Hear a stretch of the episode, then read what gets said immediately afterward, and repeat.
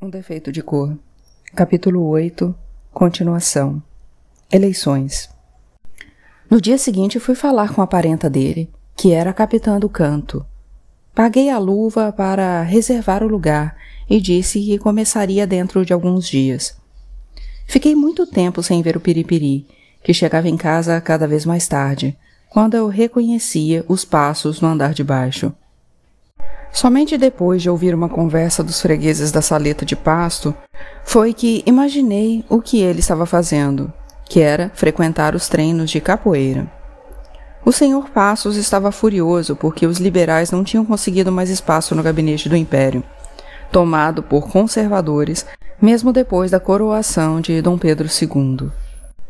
Ele achava que devia ser o oposto, porque foram os liberais que lutaram para que a maioridade fosse antecipada. Mas o poder estava todo nas mãos dos conservadores, apesar das sérias rebeliões federalistas que estavam acontecendo nas províncias do Maranhão e do Rio Grande. Atentei para o nome das duas províncias, a do Maranhão, porque eu tinha saído de lá, e a do Rio Grande, porque ouvi quando citaram o Bento Gonçalves, o general que tinha ficado preso no Forte do Mar, em São Salvador. Os amigos do senhor Passos disseram que as províncias de Minas Gerais e de São Paulo também estavam se manifestando, que os conservadores tinham até enviado um tal Duque de Caxias para acalmar a situação, e só a do Rio de Janeiro não fazia nada.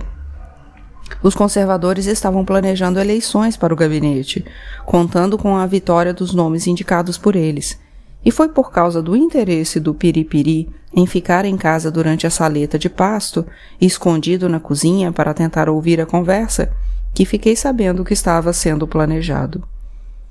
Eu preferia que ele estivesse do lado dos liberais, porque gostava muito do Sr. Passos, mas o Piripiri explicou que, para nós, os pretos, não fazia muita diferença quem estava no poder e, além do mais, os conservadores pagavam melhor.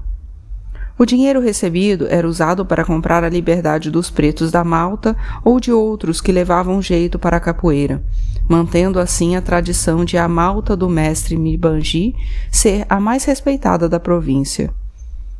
A mais séria também, porque o mestre não admitia o uso de armas que não fossem as pernas e os pés, os braços e as mãos, a cabeça e os olhos.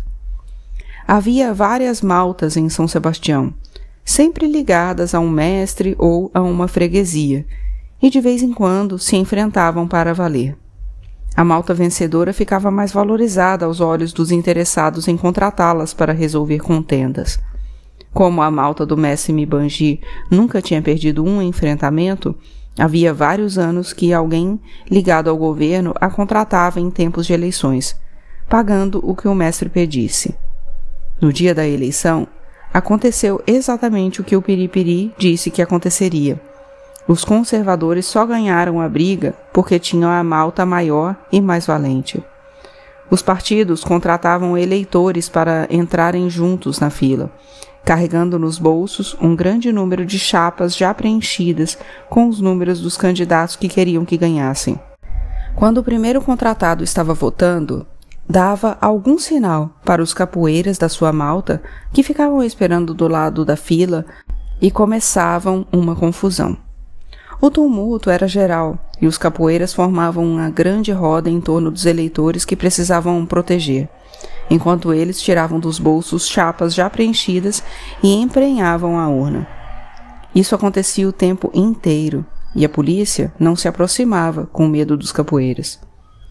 No fim da eleição, é claro que ganhavam os candidatos que tinham contratado as melhores maltas, as que tinham defendido melhor seus eleitores e conseguido furar o cerco da malta adversária. E todos ainda colaboravam para que a polícia não fosse acusada de omissa, pois capoeiras da malta perdedora iam para a cadeia, mas já tendo a certeza de que seriam soltos logo em seguida. Mais grave era a situação dos capoeiras que se machucavam durante as lutas, porque sempre havia as maltas que não respeitavam as regras e usavam facas e canivetes. Eles ficavam jogados pelo chão até que tudo acabasse e seus companheiros pudessem recolhê-los, usando redes vermelhas para os feridos e brancas para os mortos. No dia da eleição, fiquei agoniada e só me acalmei quando ouvi os passos do piripiri e mais tarde os gemidos no quarto ao lado, que me fizeram imaginar que nem ferido ele estava. Menos de uma semana depois, o resultado estava publicado em todos os jornais, dando vitória aos conservadores. No sábado seguinte, o senhor Passos estava possesso, porque tinha ficado sabendo do número de votos.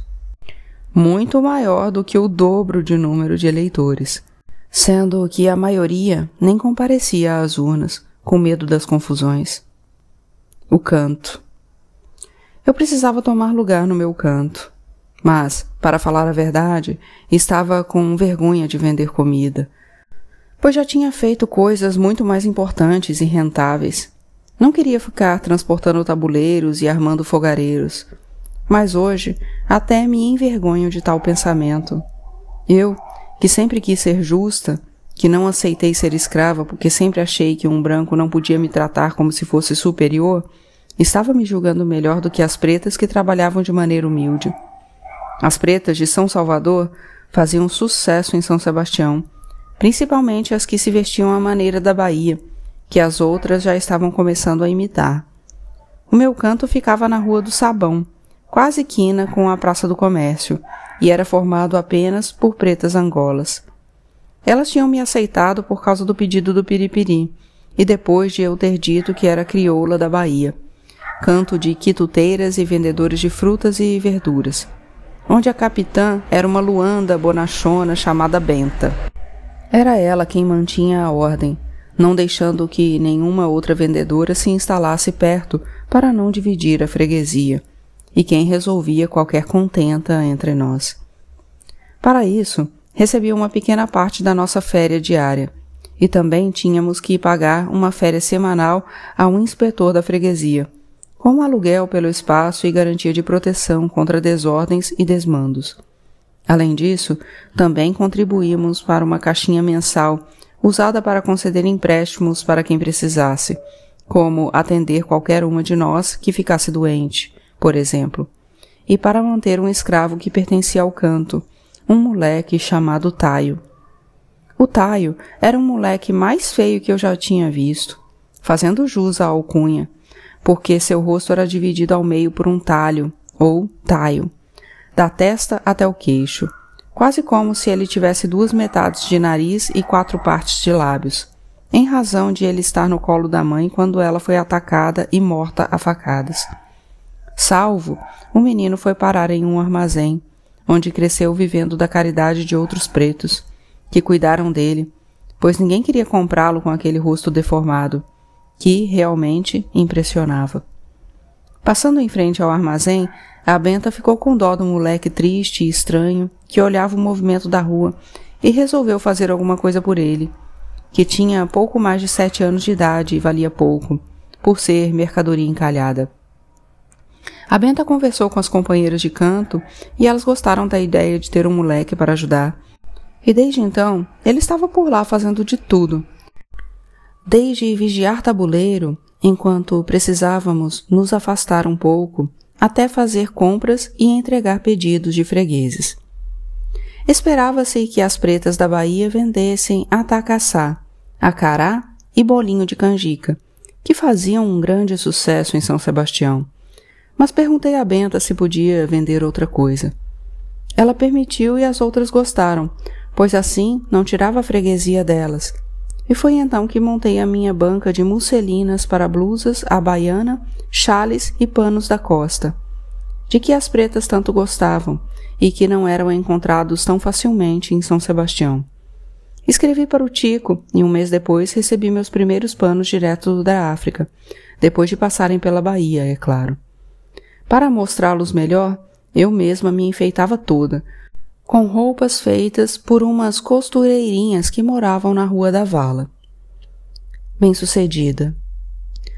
No dia em que eu tinha alguma pista para ir atrás de você, ficava no canto apenas à tarde, e mesmo assim os negócios eram muito bons, porque quase ninguém mais tinha mercadorias iguais às minhas. A notícia de que em São Sebastião estavam sendo vendidos panos da costa legítimos e tecidos da África se espalhou pela cidade inteira, e aparecia gente de freguesias bem distantes, o que era ótimo para eu ficar sabendo notícias das redondezas, aproveitando para falar sobre você. Comecei a gostar muito daquele trabalho, e da minha banca dava para ver a Praça do Comércio, sempre com muito movimento. Não apenas de pessoas da cidade, também apareciam por lá muitos estrangeiros, principalmente portugueses. Quase todos trabalhavam no Passo Real, e, com o passar do tempo, aprendi a distinguir a função que exerciam apenas pelas roupas que usavam. Diziam que mais de quinze mil tinham desembarcado com o rei Dom João e a corte, e é claro que, naquela época, já não eram tantos, porque muitos já tinham voltado para Portugal. Mesmo assim, ainda havia um verdadeiro exército de mordomos, estribeiros, gentis homens, confessores, cirurgiões, guarda-roupas, guarda-joias, guarda-livros, manteeiros, compradores, porteiros, retretas, damas de companhia e muitos outros, fazendo daquele ponto um lugar muito bom para comerciar. Era também na Praça do Comércio que muitos homens se reuniam para discursar sobre política, e onde os capoeiras adoravam afrontar a polícia. Inclusive a malta do Piripiri apareceu por lá algumas vezes. Eles surgiam e sumiam de repente, fugindo da guarda, e deixavam o povo divertido e encantado com as exibições. As maltas podiam se encontrar por simples coincidência, mas, na maioria das vezes, era o sino de São Bento, invadido pelos capoeiras, que chamava para o enfrentamento. Independentemente de onde moravam ou a que nação pertenciam, os capoeiras faziam juramento a um malta, que, por sua vez, pertencia a uma freguesia. Isso era sagrado entre eles, que juravam ser fiéis àquela malta. E o lugar escolhido para isso era a torre da igreja principal da freguesia. Para uma malta, subir na torre das igrejas da freguesia alheia era chamar para a briga, e enquanto a malta da freguesia não ia defender seu território, os capoeiras ficavam lá em cima, montando sobre o sino, exibindo a coragem de acompanhar com os corpos o movimento de vai e vem. O barulho chamava a atenção dos que passavam pelas ruas e dos que já sabiam que aquele era um código entre os capoeiras. E logo uma multidão se reunia em torno da igreja, esperando pela briga. Era uma grande decepção quando os curiosos descobriam que quem estava tocando o sino era alguém da própria malta daquela freguesia, chamando os capoeiros para dar um aviso urgente. Isso acontecia se algum deles tinha um problema e precisava de ajuda, como quando um capoeiro era vendido para o campo. Eles então se reuniam e decidiam o que fazer, se tinham condições de comprar o amigo, se dariam fuga a ele ou se tramariam alguma vingança contra o dono. Os enfrentamentos de maltas também serviam de treinos, e nesses casos, quem ia à frente para provocar a malta vizinha eram os caxinguelês, meninos que estavam aprendendo o jogo e que eram bons de pernas para saírem correndo quando o enfrentamento ficava sério. Foi depois de um desses treinos, com a participação do Piripiri, que voltamos juntos para casa e nos entendemos novamente. De novo, não foi preciso falar nada. Apenas estávamos caminhando lado a lado quando ele me chamou para ir até a praia. Deixamos os meus panos em casa, que ele gentilmente carregou, e nos deitamos a noite inteira. Depois daquela noite, isso se repetiu várias vezes, com ele indo até o canto me buscar, e ficávamos horas na praia, para então voltarmos para casa e eu ficar indignada, porque não sabia como ele ainda tinha fôlego e vontade para, de vez em quando, usar o cômodo ao lado com a Joana. Não sei por que me conformava com aquilo, talvez porque estivesse gostando dele mais do que imaginava. O Piripiri era um homem sempre gentil e bondoso, como muitas vezes eu pude ver nas ruas, ajudando as pessoas, principalmente os velhos e as crianças, por quem demonstrava especial carinho. Ele também era bom para mim, não tinha como negar. e talvez só por isso eu suportasse dividi-lo com a Joana. Passado um pouco da metade do ano, recebi carta da sinhazinha, que tinha tomado conhecimento de tudo e se dizia muito sentida, oferecendo a ajuda que eu precisasse. Inclusive, se encarregou de ficar cobrando providências do marido. Depois daquela primeira carta, começamos a nos corresponder sempre que tínhamos qualquer novidade, ou simplesmente quando queríamos conversar com alguém muito amigo. Acho que era bom para nós duas, uma forma de dividirmos os problemas, bem diferentes no nosso caso, mas sempre importantes. Menos de um mês depois, ela escreveu novamente, dizendo que nenhum registro de batismo tinha sido encontrado em São Salvador e que pediria ao Dr. José Manuel para fazer buscas nas redondezas. Na resposta, contei sobre o piripiri e ela me aconselhou a conversar com ele, mas não tive coragem por medo de perdê-lo. Eu sabia que ele gostava de se deitar comigo e me tratava muito bem, mas não tinha prometido nada, assim como o Dr. Jorge, e eu não podia cobrar. Eu me preocupei bastante com o fato de não terem encontrado nada sobre o batismo, porque, das três pessoas que poderiam dizer onde tinha sido feito, uma estava morta e as outras duas desaparecidas. A Claudina, você e seu pai. Foi mais ou menos por aquela época que comecei a ter o sonho da cobra, que sempre se repetia, e no qual ela estava mordendo um papel que eu tentava pegar. É claro que tal papel era sua certidão. Pouco antes do fim do ano, quando estava procurando um outro livro de história, o senhor Mongi perguntou se eu conhecia a Bíblia, que mesmo se eu tivesse outra fé, e não acreditasse em nada do que estava escrito nela, era o livro mais cheio de histórias que ele conhecia. E das mais bonitas. Paguei muito caro por ela, mas fiquei contente com a grossura, pois levaria bastante tempo para ler. E por essas coincidências inexplicáveis, lá estava uma cobra, nas primeiras páginas, mordendo não um papel, mas uma maçã. Achando que era mais um aviso dos voduns que eu não estava conseguindo interpretar, resolvi escrever para a Sinhá Romana, no recôncavo, narrando exatamente com que eu sonhava e quais os problemas que tinha para resolver. Não tinha certeza se a carta chegaria até ela, nem se ela teria condições de ler e responder. Mas depois de enviar a carta, não sonhei mais e meu coração soube esperar tranquilo. Também tive a ideia de, em vez de apenas olhar os anúncios de escravos vendidos ou procurados, mandar publicar um procurando por você e oferecendo uma boa recompensa a quem o encontrasse. Umas mortes. Quando parei de sonhar com a cobra que comia o papel, comecei a ter outro sonho que não estava relacionado a você. Eu e o Piripiri aparecíamos caminhando por um lugar onde havia muitas flores, um chafariz, pessoas bonitas conversando e admirando as plantas. Fui acordada de um sonho desses pelo que achei ser uma gritaria causada por briga na rua ou nos vizinhos, já que as paredes das casas quase se encontravam de tão juntas. Da janela lateral do meu cômodo, se esticasse o braço, eu poderia tocar a parede da casa vizinha, mas logo percebi que era da nossa casa mesmo, pois primeiro ouvi as vozes do Mabuque e do Firmino, e logo em seguida do piripiri ao pé da escada, chamando pela dona Balbiana.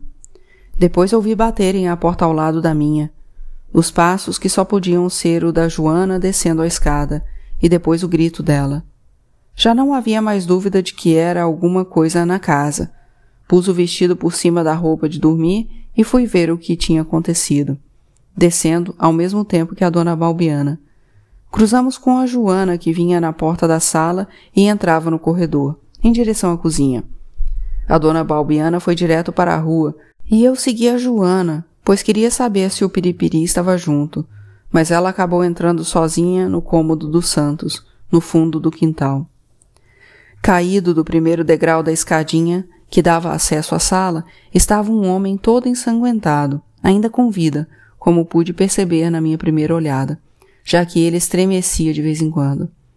Não dava para reconhecer, pois além de a rua estar escura, ele ainda estava com o rosto virado para baixo, mas o corpo musculoso parecia jovem. No portão, o Firmino segurava um outro homem e pedia que alguém tomasse a faca que ele tinha em uma das mãos. Sabíamos que era o Firmino por causa da voz e que ele segurava alguém porque percebíamos os dois vultos, mas também não sabíamos quem era. Nas casas vizinhas, começamos a ouvir gritos pedindo silêncio e algumas janelas se abrindo. Na verdade, ninguém se importava muito com o acontecido, apenas com a perturbação do sono àquela hora da noite, umas dez e meia ou onze horas, em uma cidade que dormia cedo. Foi o Piripiri quem primeiro se aproximou e pedi que tivesse cuidado, mas logo ele e o Firmino carregaram o homem desarmado para perto da porta. E o reconhecemos sob a luz da lamparina que a Luzia tinha providenciado. Era o Pablo, o filho do Buremo e da Rosário, e assim que viu a dona Balbiana, ele começou a chorar e a pedir que o deixassem ir embora.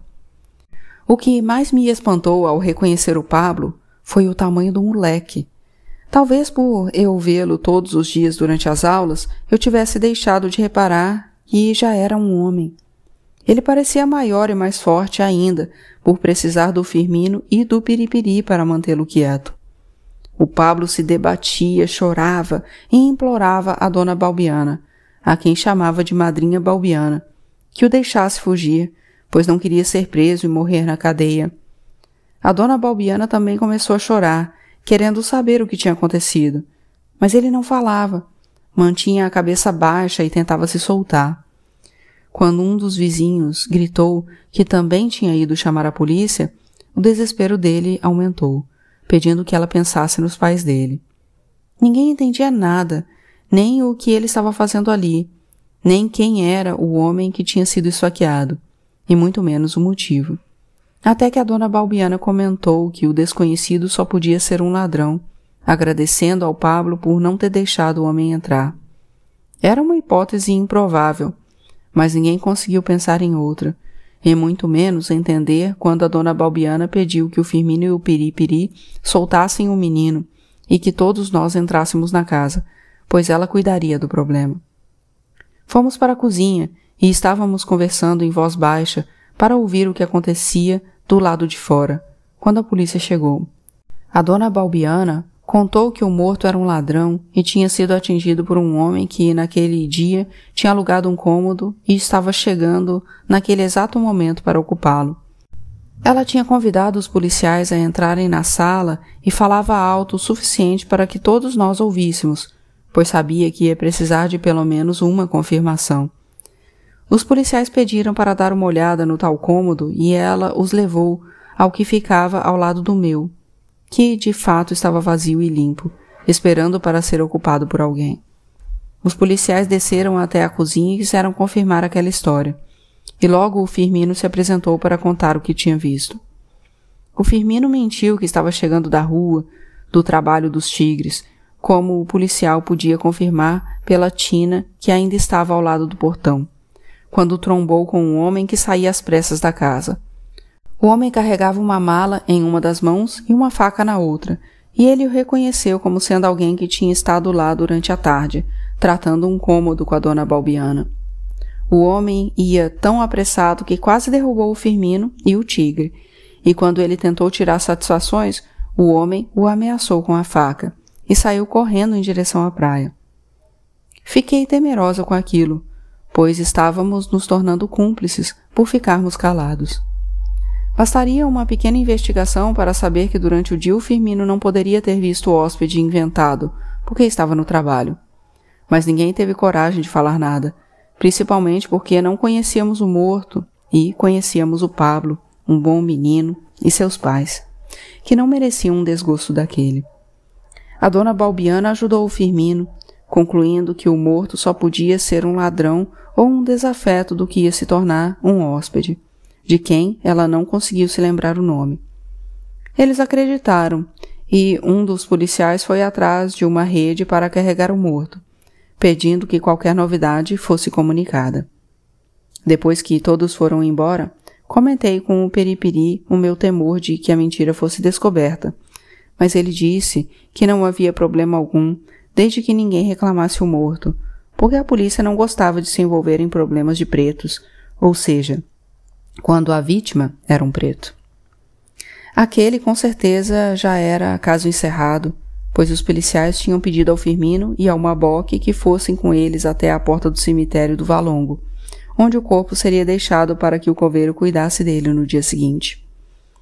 O Peripiri achou que a dona Balbiana tinha feito o melhor, pensamento que me pareceu compartilhado por todos da casa, que não tocaram mais no assunto.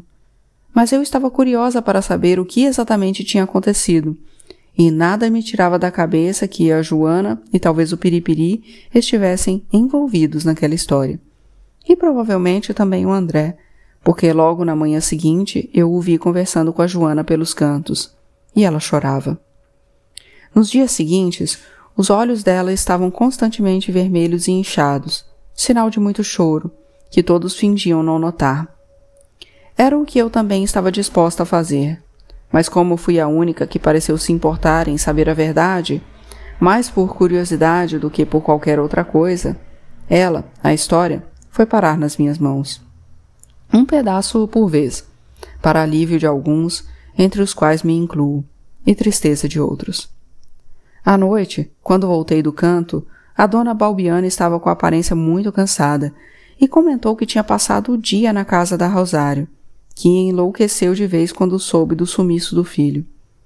Nada do que costumava adiantar antes tinha surtido efeito daquela vez. E a mulher estava amarrada à cama com correias de couro, porque tentava se desprender com uma força descomunal, e antes de ser detida, tinha tentado se matar com uma faca de cozinha. Foram necessários a dona Balbiana, o Mongo, o Buremo e o Esteban para conseguir segurá-la, enquanto dois outros homens cuidaram das amarras. Tiveram que enfiar uma tampa de coco na boca dela para que não engolisse a língua, pois ninguém queria continuar enfiando a mão lá depois de ela ter quase arrancado o dedo do buremo. Fiquei com pena, pois sabia bem o que significava ter um filho perdido por esse mundo, sem notícias de onde andava ou em que condições.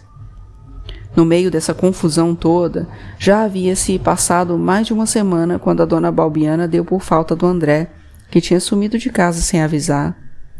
De vez em quando ele ficava fora por uns tempos dizendo que precisava tratar de negócios importantes. E então ela não deu muita importância. E a vida parecia que ia seguir sem maiores preocupações.